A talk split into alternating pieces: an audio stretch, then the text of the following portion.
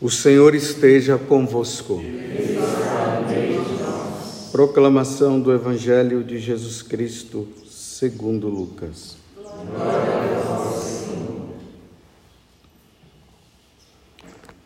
Completou-se o tempo da gravidez de Isabel e ela deu à luz um filho.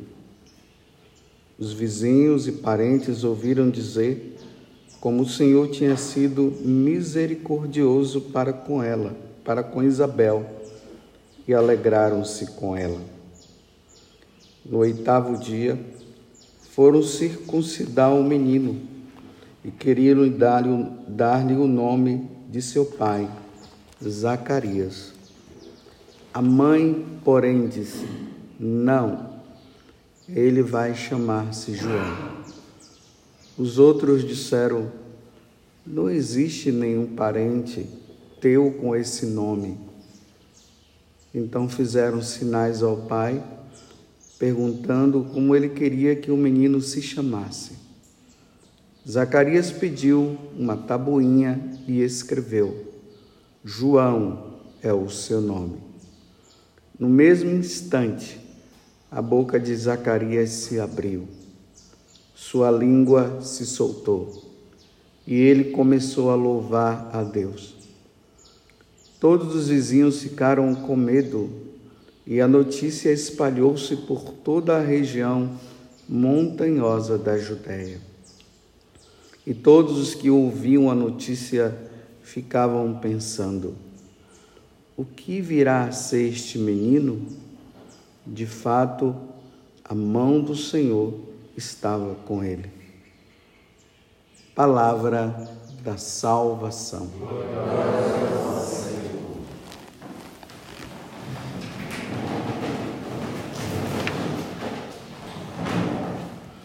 Os irmãos e minhas irmãs, estamos aqui praticamente a um dia do Santo Natal. E a igreja, ela volta a apresentar a figura de São João Batista, porque ele é o precursor, ele é aquele que viria a apresentar Jesus. Então, lá na Terra Santa, nas peregrinações, quando nós vamos, como eu falei ontem, existem duas igrejas que representam as duas casas que Zacarias e Isabel tinham. Uma ficava no alto, na montanha, a outra ficava do lado mais embaixo.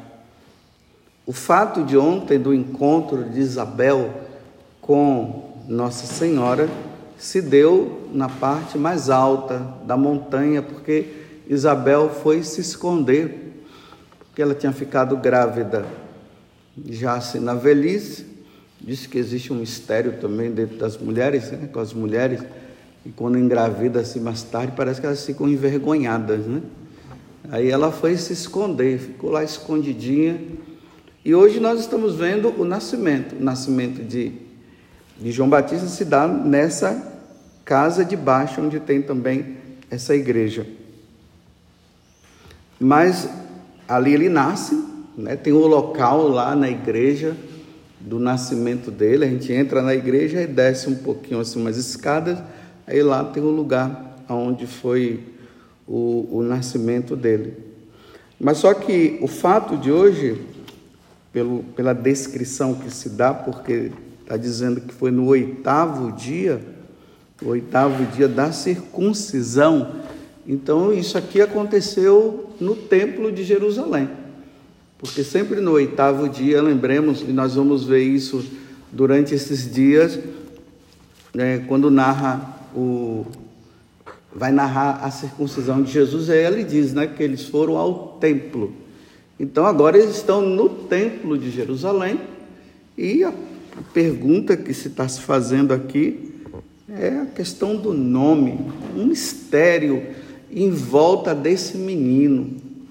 Primeiro, a mãe não podia ter filho, era estéril. Por um grande milagre, o anjo Gabriel também aparece a Zacarias e fala que ela vai ser, que ela vai gerar um filho, e Zacarias é, acaba duvidando, então o anjo disse: vai ficar mudo até o dia do nascimento dele, porque você duvidou. E realmente ele ficou mudo. Então, esse mistério, né? O pai fica mudo, a mãe era estéril, ficou grávida, ela se esconde.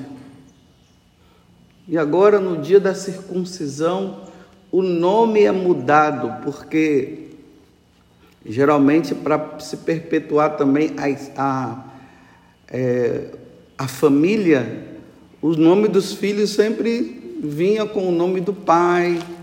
Então agora está esse questionamento: não vai ser Zacarias, vai ser João. Sim, vai ser João, porque o anjo falou que seria João. E a palavra, o nome João quer dizer graça tem outros que traduzem também como misericórdia. Então Deus agraciou o mundo com a vinda de Jesus e com a preparação de João, com João que iria preparar a vinda dele. Deus foi muito, nos agraciou bastante. Deus foi misericordioso para conosco. O pecado de Adão e Eva causou um mal no mundo, causou um mal em nós mas Deus foi misericordioso.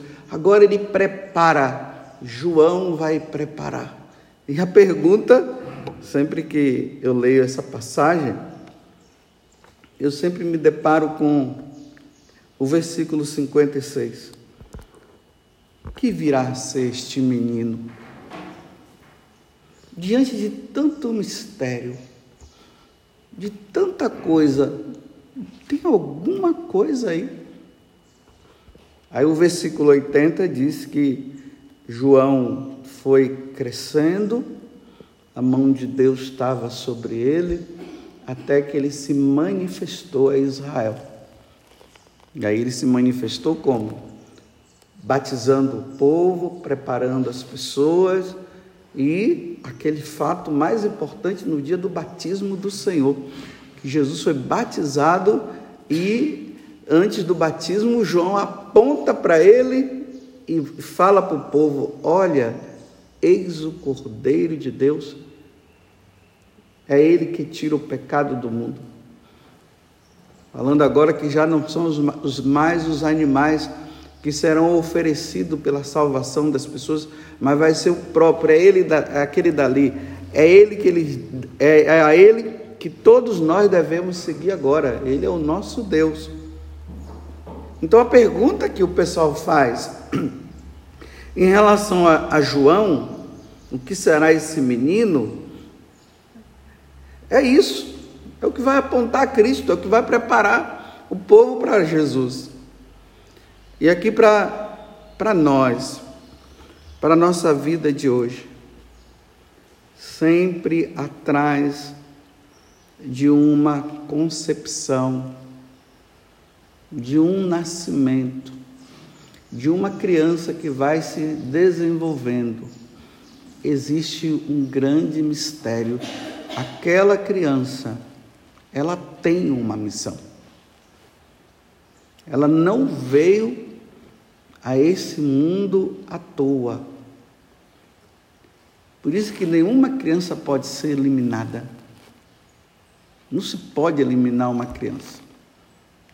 Mesmo que ela tenha sido concebida em circunstância que ninguém desejaria. Mesmo que tenha sido assim. Tem uma missão. Deus tem algo para aquela pessoa. Primeiro que Deus quer ela, aquela criança, para ele. Segundo, ele tem alguma missão nesse mundo. A única pessoa que pode dizer assim, eu vou tirar a vida dessa criança, é só Deus. Só Deus. E aqui um, esse mistério também que nós não conseguimos entender, né? Uma criança que é concebida em pouco tempo, Deus leva. Não dá para entender. Mas ele quis logo. Por que, que ele quis logo? Bem, nós não vamos saber. Quando chegarmos no céu, nós vamos entender o porquê que Deus, aquela criança foi concebida e imediatamente Deus já levou, às vezes com seis meses. Olha eh, quantas mães sofridas aí, que o, filho já estava ali prestes para nascer e Deus levou, levou antes. Ah, mas aí as pessoas começam a dizer, não, é porque poderia ser isso, poderia ser aquilo. Não, não poderia ser isso, nem poderia ser aquilo. Simplesmente Deus quis levar. Deus quis levar. É um mistério. Mas aqui nasce. É preciso que os pais cuidem. E como eu falo aqui, é fácil cuidar de uma criança? Não é fácil. Não é fácil. Estou é, vendo aqui o. Falou o seu nome agora. O Wallace e a, e a Valéria. Não puderam ter filhos, mas adotaram uma criança. E estão cuidando lá do Davi. É fácil cuidar de Davi? Não. Estavam lá na vida cômoda os dois, né? tentando ter, mas não estavam conseguindo. E de repente adotaram o Davi. Está aí o Davi crescendo, cheio de vitalidade. Os pais já estão mais assim, né? Mas Deus tem uma missão para Davi. Deus tem algo para Davi. Se o Davi, entre aspas, foi rejeitado lá por algum motivo pela mãe dele ou pelo pai, Graças a Deus vocês acolheram. E Deus tem algo para Davi. É um mistério. Agora, a pergunta é essa mesma coisa, né? Se fizeram para João Batista, o que virá a ser este menino? O que virá a ser o Davi? Quem será o Davi? O tempo vai mostrar. Cabe apenas vocês fazerem isso, né? Darem a vida, dar a vida, dar a vida educar o Davi, mostrar para Davi, ensinar a Davi as coisas boas. Não permitir que o Davi se contamine com esse mundo aí que nós estamos agora. E não está sendo fácil, porque hoje não é somente a peraltice de uma criança, mas é o mundo que quer transformar a criança naquilo que Deus queria e o mundo não quer. E o mundo está levando para o outro lado. E assim como eu estou falando para o Davi, estou né, falando para você também. O seu filho que está aí, dedique-se, faça. Será o quem? Um grande estadista ou uma grande estadista? Será um padre, uma freira? Será um papa? Quem será? Será um, um grande presidente no futuro? Um grande senador? Diferente? Um grande médico? Quem será? Será que vai conduzir o povo no caminho, no caminho certo, no caminho de Deus? Quem será esse menino? Quem será essa menina? Façam a parte de vocês como Zacarias e como Isabel fizeram. Eu fico imaginando Isabel com aquela idade, né? Não vamos também ficar imaginando também que o claro que os tempos são diferentes, não podemos comparar o tempo de hoje com, com o tempo de, de antigamente, né? Mas também não vamos também ficar imaginando que João Batista ficava levitando o tempo todo, né? Ele nasceu, ele cresceu normalmente como uma criança e como uma criança própria daquele tempo, com as peraltices dele própria, com as obediências dele própria, mas estavam ali o pai a mãe ensinando, mostrando, até que, como diz o versículo 80, até o momento em que ele se manifestou a Israel. Vamos amar as nossas crianças. E vamos rezar pelas nossas crianças. Vamos mudar esse conceito existente nesse mundo de não ter filhos. Que os casais católicos tenham os seus filhos. Quantos filhos que depois de crescidos, eles deixaram até de casar para tomar conta dos seus pais. Porque os outros, cada um tomou o seu rumo e ficou aquele lá. Como conta aquela música, não sei se é do Sérgio Reis, né? Que eles tiveram, os pais tiveram tantos filhos e eles adotaram um. E agora eles estavam na velhice. Eles agradecem, aí na música fala, eles agradecem muito os filhos que Deus deu, todos. Mas ele encerra dizendo: Mas diante de todos os filhos que Deus nos deu, só o que foi adotado, que cuidou de nós, que vem cuidar de nós, está vendo? Aquele menino que foi rejeitado lá por alguém, pela família, foi acolhido e a missão dele foi qual? Cuidar dos seus pais na velhice. E, e isso é uma bem-aventurança existente no, na, na palavra de Deus, né? Acho que no dia da Sagrada Família, acho não, no dia da Sagrada Família, essa passagem vai, vai vir do livro do Eclesiástico ou Provérbios, às vezes eu me confundo. E lá vai dizer: Bem-aventurado o filho cuida dos seus pais na velhice. Bem-aventurado. Que também não é fácil. Não é fácil um filho cuidar dos seus pais na velhice. Mas que bela missão. Os pais cuidaram, deram a vida, agora em agradecimento, os pais veem o filho dando a vida, cuidando deles. Que mistério maravilhoso. Que coisa linda e que coisa maravilhosa. Então, praticamente nesse encerramento, nesse tempo que nós estamos agora de preparação para o Natal, que os pais agradeçam os filhos que Deus deu. Agradeçam. Hoje é um dia de agradecer. Obrigado pelos meus filhos. Obrigado por eu estar cuidando deles. Quer seja pequeno, quer seja grande, muito obrigado. É tempo, é um dia de agradecimento pela vida, pelo dom da vida.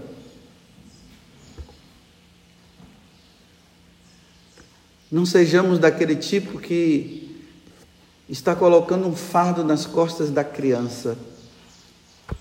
Você não deveria ter nascido. Você só me dá trabalho. Não, isso não. Às vezes isso pode sair dos lábios da mãe ou do pai no momento em que dá uns cinco minutos, mas imediatamente já retoma, vai lá, pega a criança, né? abraça, diz: Não, mamãe, o que mamãe falou não era isso que ela queria dizer. Como ontem eu atendi uma pessoa que ela dizia o seguinte: que o casal tinha brigado e ah, parece que a briga não foi muito boa, não. Foi uma briga bem feia, né? Não é que tem briga boa, né? Mas a briga não foi, não foi muito boa mesmo, não. A gente, mas que, quantos anos a, a sua criança tem? Ela disse, ela tem quatro anos. Ela viu vocês brigando? Sim, ela viu. Mas vocês já se reconciliaram, né? Sim. E a criança?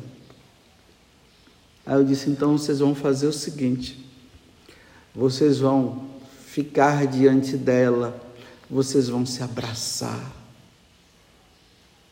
vocês vão sorrir, para que a criança esqueça, talvez nem esqueça, né? Mas ela esqueça o momento que ela viu vocês dois brigando e ela possa dizer, possa respirar, né? Uma criança de quatro anos, ela possa respirar dizendo assim, ai, que bom, oh, papai e mamãe estão sorrindo de novo, estão se abraçando, estão se beijando, olha que lindo. Porque senão fica na mente da criança aquela briga e eles não veem os pais se reconciliarem. E eles vão sempre achar que os pais estão brigando ou estão brigando e aí vai criando os traumas dessa vida. Porque não houve um algo que mostrasse para ela que os pais retornaram. E como é triste nós encontrarmos, e agora eu vou terminar. Crianças que ficam assim, todas fechadas, fechadas dentro de si, preocupadas com os pais que estão sempre brigando. Pais não brigam na frente de filhos. Tem que se conter. Não pode.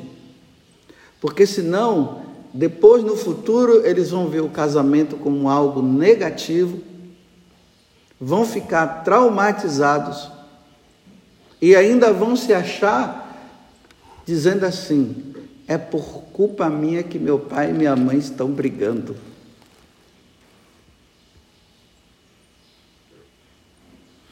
Então, que Deus nos dê a graça então de um santo Natal. Louvado seja nosso Senhor Jesus Cristo. E a nossa mãe, Maria Santíssima.